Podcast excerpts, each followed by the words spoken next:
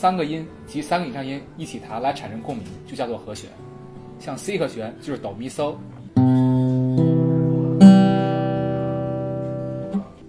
这个我们就称作为和弦。那什么是分解和弦呢？分解和弦就是要产生共鸣，这样。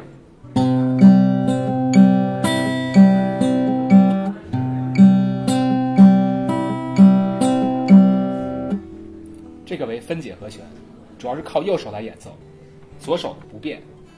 什么是扫弦呢？扫弦我们分为下扫和上扫。下扫是这样的，上扫。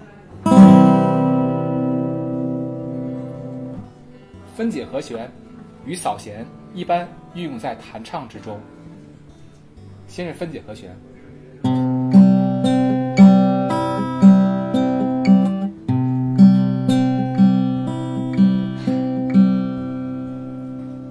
扫弦，